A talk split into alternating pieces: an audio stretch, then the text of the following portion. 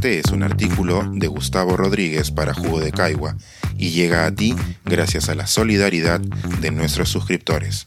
Si aún no estás suscrito, puedes hacerlo en www.jugodecaigua.pe. Última carta a Marta Hildebrand.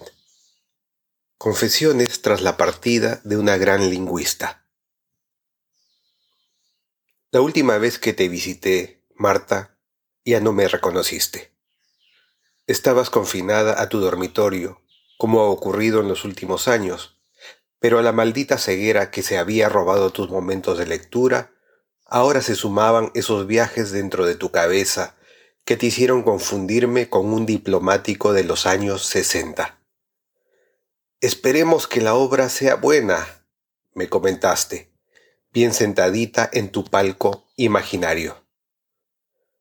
Como tus ojos miraban hacia tu interior y tu atención ahora vivía en su propia dimensión, esta vez pude ser un visitante descarado y observar con detenimiento los detalles de tu habitación. Las paredes celestes que contrastaban armónicamente con tu bata turquesa de felpa. Esa cama ancha donde un par de veces te encontré echada, porque era así como te gustaba trabajar tu estante blanco, repleto de fichas lexicográficas escritas a mano, las fotos enmarcadas que te muestran en facetas que pocos conocen, posando juguetonamente con tu marido en una pista de esquiadores, cargando tiernamente a tu hija Mati, vestida con tutú y posando como una grácil bailarina. Nada de aquello que te hizo tan temida y hasta odiada por gente que conozco. Nunca te dije, Marta, que dos de mis novias marcharon hasta tu casa con sus compañeros de universidad para protestar contra lo que representabas. Eras la presidenta de un congreso en medio de una dictadura. Tú y yo nos hicimos amigos después, y creo que siempre preferí evitar hablar de tu paso por la política porque me interesaba la parte menos pública de tu vida. Quiero pensar, Marta, que si en su momento apoyaste a Fujimori hasta que te decepcionó, fue por esa debilidad que tenías por las personas autoritarias. ¿No fue Velasco quien te nombró directora del Instituto Nacional de Cultura porque, según él, tú tenías los huevos que le faltaban a otros? ¿Quién, si no, hubiera aceptado enfrentarse a la polémica de entregarle el Premio Nacional de Cultura a Joaquín López Santay en este mundillo de artistas snobs?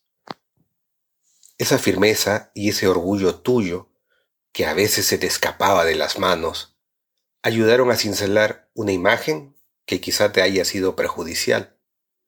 Pocos conocen, sin embargo, las cosas tiernas que hacías por otros y en secreto. Recuerdo una tarde, en una de las primeras ocasiones en que te visité, que recibiste una llamada telefónica en tu estudio. Respondiste con esa voz tuya, achorada. Se te relajó el rostro y luego procediste a explicar la diferencia entre las partes de un enunciado. Cuando colgaste, me enteré de que había sido una colegiala que te había llamado para que la ayudara a cumplir con su tarea había obtenido tu teléfono en la guía telefónica, así como a lo largo de tu vida lo hicieron cientos de estudiantes que podían contar con tu tiempo. La más célebre lingüista peruana del siglo XX, ni más ni menos, la mayor heredera de Ricardo Palma y Paz Soldán, según se lo escuché una vez a Marco Martos, asesorando a chiquillos que no tenían idea de tu preeminencia. Fue por esto y por una infinidad más de detalles humanos y hasta coquetos, que nació en mí este cariño que pongo por escrito por primera vez. Una vez, hace muchos años, Jaime Bailey te hizo una entrevista en la televisión, y hay que decir que fue bastante respetuosa para sus estándares de chico terrible. En un momento dado, te preguntó cuál había sido el mejor piropo que te habían dado en la vida. Tú respondiste que era la dedicatoria que un escritor te había estampado de puño y letra en una novela suya. Para Marta Hildebrand, que tiene un cuarto de alemán y tres cuartos de encanto. Nunca te agradecí que hayas evitado decir mi nombre. Hay cosas que es mejor revelar cuando una de las partes se ha ido, y contigo se ha ido una importante parte mía. Pensar, escribir, editar, grabar, coordinar, publicar y promover este y todos nuestros artículos en este podcast cuesta y nosotros los entregamos sin cobrar.